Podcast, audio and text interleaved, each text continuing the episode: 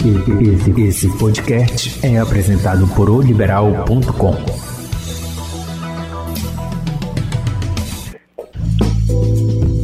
Olá, muito bem-vindo à Hora do Rush, podcast do portal oliberal.com. Nesse nosso bate-papo de toda sexta-feira, vamos abordar assuntos variados de economia, cidades, esportes, política e muito mais. Eu sou Cira Pinheiro e vou contar sempre com a participação de um ou mais convidados especiais nesse podcast Hora do Rush. A doença de Alzheimer é conhecida erroneamente como caduquice ou esclerose. Apesar de não existir cura, existe tratamento. E esse é o assunto do podcast desta semana. A conversa é com o médico geriatra Dr. Carlo Moreira. Doutor, para iniciar essa conversa, esse bate-papo, explique para a gente o que é a doença de Alzheimer e por que ela atinge mais os idosos. A doença de Alzheimer ela é uma doença neurodegenerativa. Acontece algumas alterações bioquímicas e inflamatórias no cérebro, corre então um depósito de placas amiloides no cérebro e que isso vai ocasionar a morte de neurônios. Então o cérebro ele vai atrofiando com o decorrer dos, dos meses, do correr do correr dos anos.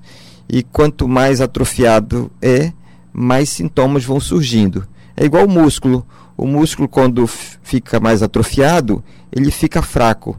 E a mesma coisa é o cérebro. Quando ele vai atrofiando por conta dessa doença, ele vai surgindo alguns sintomas relacionados à, à dificuldade com memória e dificuldade com aprendizado. E vão surgir alguns sintomas no decorrer da vida. E a gente não sabe por quê, mas ela é bem mais prevalente em idosos. Né?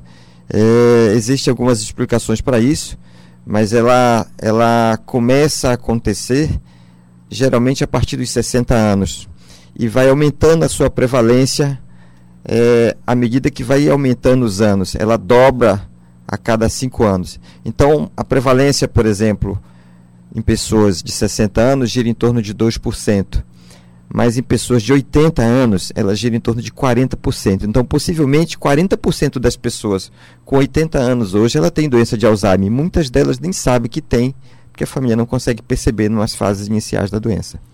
Pois é, sabemos, é, doutor, que não tem cura, mas tem tratamento. Como é esse tratamento? Muito bem. O tratamento ele é multifatorial. Ele visa melhorar alguns sintomas relacionados à atenção, também é, melhorar alguns sintomas relacionados ao comportamento. Porque além de sintomas cognitivos, como perda de memória, alterações de linguagem, você tem às vezes ansiedade, apatia, isolamento, agitação psicomotora, é, às vezes até alucinação. Então o tratamento também visa melhorar esses sintomas. E como o paciente esquece, ele também tem dificuldade de realizar algumas tarefas do dia a dia. Ele esquece como abotoar uma blusa ou vestir uma blusa, ele esquece como saber o caminho de volta para casa, é, como preparar uma refeição. Então, o tratamento ele também visa tentar restabelecer essas funções através de reabilitações com fisioterapeuta, com terapeuta ocupacional, é, que trabalha muito essa parte de reabilitação da parte de funcional, de melhorar as atividades do dia a dia. E o tratamento também é voltado ao cuidador, porque o cuidador ele adoece tanto quanto o paciente, né? Como assim? É, e fica mais ansioso, geralmente requer um cuidado muito grande e aí acaba podendo ter sintomas relacionados a estresse do cuidador, sobrecarga do cuidador, né? Então, saber lidar com ele, ensiná-lo, tirar dúvidas, é, explicar a importância de revezamento familiar. Isso Importante. tudo é importante para a saúde dele. Muitas das vezes os cuidadores desses pacientes também são idosos e sofrem com as suas doenças e às vezes não tem tempo nem para procurar é, ajuda médica porque se dedicam completamente ao paciente que normalmente é um familiar. Doutor, quais são os principais sintomas e que já pode indicar que isso pode ser Alzheimer? O principal sintoma que chama a atenção da maioria das pessoas é o esquecimento. Porém, esquecer é uma coisa comum, todos nós esquecemos, né? Sim. Até pessoas mais jovens também. É, pode acontecer de alguém estar esquecendo porque está mais preocupado com isso. Por exemplo, quando eu esqueço alguma coisa, às vezes é porque estou estressado, dormi mal, deu plantão, alguma coisa desse tipo. Mas quando alguém de 50 ou 60 anos às vezes tem o mesmo esquecimento, Diário. ele já fica preocupado, será que eu não tenho Alzheimer? Então, os idosos eles valorizam mais os seus lapsos de memória. Isso é normal. Porém, o paciente com Alzheimer, esses esquecimentos passam a ser mais persistentes, mais constantes e vão se agravando à medida que vão passando o tempo. Né? Eles esquecem, eles começam a ter dificuldade com orientação temporal, não lembram mais datas, eles começam a ter dificuldade com orientações visoespacial, então ele sai de uma padaria, não consegue lembrar se era para subir ou descer a rua para encontrar o caminho de casa, que era um caminho rotineiro. Então, na verdade, ele tem uma dificuldade de aprender coisas novas e ele começa a esquecer coisas antigas que eventualmente ele aprendia.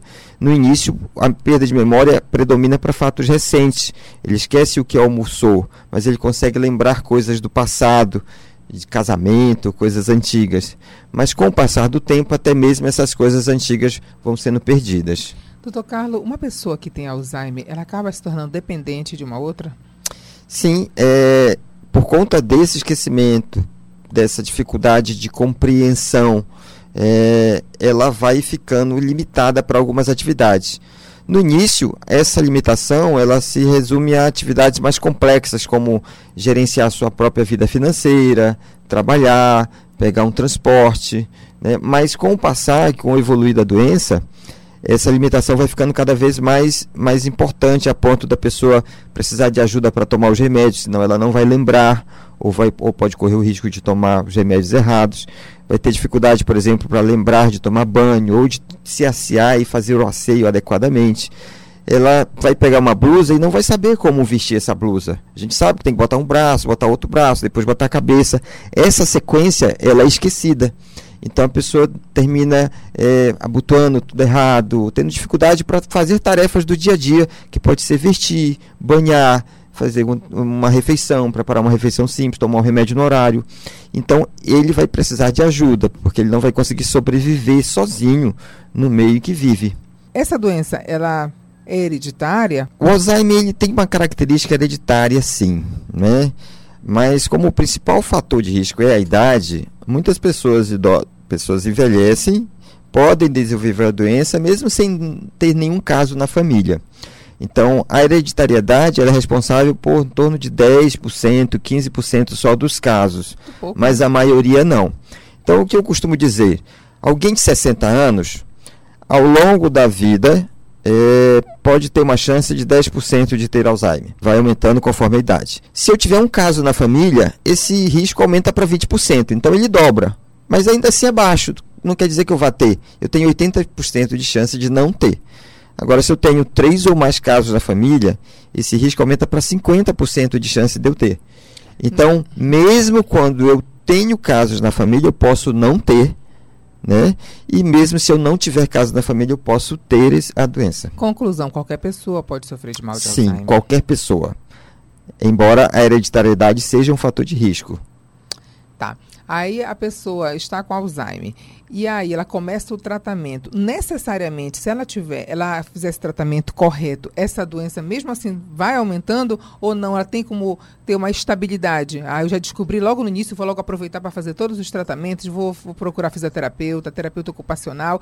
E aí, daqui a cinco anos, se eu continuar fazendo tudo isso, a possibilidade de aumentar é, é menor ou não? Sim, essa é uma importante pergunta. Então, vou dar um exemplo claro para as pessoas entenderem. Então, se eu faço o diagnóstico hoje de Alzheimer e estou numa fase leve, vamos dizer que isso vai demorar 10 anos para poder chegar numa fase avançada, sem tratamento. Então, é uma doença lenta e progressiva. É, então fiz o diagnóstico 70 e com 80 anos eu vou estar numa fase avançada. Se eu começar o tratamento hoje, eu posso ter um prolongamento disto. Eu posso demorar em torno de 15 anos, por exemplo, para chegar nessa fase avançada. Então eu vou ganhar alguns anos é, é, como se o remédio desacelerasse a doença, ele deixasse ela mais lenta. Por isso que a gente fala que não tem uma cura, porque a doença vai avançando, mas ela vai avançando mais lento. Eu conheço, por exemplo, pacientes que ao iniciar o tratamento eles ficaram estáveis, sem progredir, durante 3, 4 anos, 5 anos. E depois disso continuaram a progredir mais lentamente do que se não tivessem tomado o remédio. Então o remédio ele tem um ganho é melhor tomar medicação do que não tomar. E existem ainda outras expectativas que estão chegando no mercado. Esse ano o FDA aprovou uma medicação que consegue é, minimizar aquelas alterações biológicas, é, é, bioquímicas e inflamatórias que eu comentei no início. Então, é, esses pacientes que tomaram medicamentos, eles tiveram uma regressão na, nos exames de imagem. Né? Só que são estudos ainda preliminares que duraram um ano e meio, é, já foi aprovado na FDA, mas a gente não tem disponível aqui, mas é uma expectativa grande para para a chegada desses medicamentos e para evolução. Ainda um medicamento de alto custo, né? Ok. Agora a prevenção. A prevenção para quem não tem casos na família e para quem tem casos na família. Ah, o que, que eu posso fazer para evitar isso? Algum exercício com a memória? Alguma caminhada? Alguma alimentação? prevenção para todos. Qual seria, doutor? Por favor. Muito bem. Essa é a pergunta que todo mundo faz no consultório. Assim como a gente não tem cura, a gente não tem um tratamento medicamentoso eficaz que previna a doença. Talvez essa medicação possa ser uma expectativa, eu acabei de comentar que ela surgiu ainda. Mas existem algumas coisas que estão associadas a fatores protetores. Assim como existem fatores de riscos, existem fatores protetores. Por favor. Isso. Então, o principal que eu considero mais importante é a atividade física. É, pessoas que fazem atividades físicas regulares é, estão mais protegidas. E eu falo regular principalmente nessa faixa etária de adulto, de meia idade. Sabe aquela criança que sempre foi atleta, jogava basquete, tudo, e quando chegou aos 30 anos ficou sedentária porque começou a trabalhar? Essas pessoas, elas parecem não se beneficiar muito no futuro quanto idosos. Mas aquelas pessoas que fazem atividade física nessa meia idade, né, 30, 40, 50 eh, anos, elas se beneficiam mais eh, quando chegam na fase idosa em relação à proteção. E a atividade física ela é bom, mas também a atividade intelectual é bom. Né? Lembra que eu falei que pessoas de mais alta escolaridade são mais protegidas? É, mas principalmente aquelas que fazem coisas é, diferentes, que estimulam várias áreas do cérebro. Então, pessoas que fazem cursos de inglês, que fazem piano, que fazem músicas, que fazem é, violão, enfim, é, elas, elas ativam várias sinapses, várias áreas do cérebro. Isso isso parece ser uma, um fator protetor. É, alimentação também influencia. É, eu, aquela mesma dieta que faz bem para o coração é aquela dieta que faz bem para o cérebro. Então, ingerir pouco colesterol, comidas gordurosas, por exemplo, e aumentar o consumo de, de, de de peixes, aumentar o consumo de, de verduras, de legumes e com suplementos, isso faz bem para o coração e faz bem para o cérebro também. Existem trabalhos que falam que aquelas pessoas que consomem aquela dieta chamada dieta do Mediterrâneo, que é rica em óleos e rica em, uhum. em frutos do mar, elas estão mais bem protegidas, já têm menos chance de desenvolver Alzheimer do que quem não tem, quem não faz esse tipo de dieta. Então, uma boa alimentação, uma boa atividade física, um bom nível intelectual, estar de bem com a vida. Né? Lembra que eu falei que depressão é um fator, é um fator de risco? Então eu preciso cuidar de mim e estar bem humorado para poder me manter protegido contra essa doença. E, doutor, é o seguinte, nós estamos no mês dedicado ao tema, dia 21 de setembro, 21 agora, né? Foi o Dia Nacional é, de Conscientização da Doença de Alzheimer. Fale para a gente da programação Sim, é, ao longo de toda essa semana existem várias programações na ABRAS, que é a Associação Brasileira de Alzheimer, que é uma associação destinada a cuidadores e familiares da doença, né? Eles estão orientando aí, fazendo lives, tudo. E existe também é, uma programação muito especial que acontece todos os anos, que é um congresso brasileiro é, de Alzheimer, que é um congresso destinado ao público de familiares, de cuidadores e até mesmo de pacientes em fases leves, onde são dadas orientações de cuidados, de legislação, de urbanismo, de o que fazer, de conscientização, de como melhorar, diminuir o estresse cuidador. São se eu não estou enganado, são 14 especialistas que vão falar sobre o assunto. E vai ser online. Qualquer um pode se inscrever, né? É, 30 reais a inscrição, são dois dias de congresso, a programação está excelente. 14 e 15 de outubro, você pode entrar em contato pelo telefone 98414 5328. E falar aí com os responsáveis para ter mais informações. Doutor, muito obrigada pela sua participação aqui nesse podcast. Agradeço muito a participação. É sempre bom falar sobre o assunto, é um assunto que eu gosto muito. Nesse podcast falamos sobre a doença de Alzheimer e o entrevistado foi o médico geriatra Dr. Carlo Moreira. Esse foi o podcast Hora do Rush, do portal oliberal.com. Acompanhe nosso bate-papo sempre às sextas-feiras. Acesse nosso portal oliberal.com e as principais plataformas de streaming. E não perca nenhum episódio. Até mais!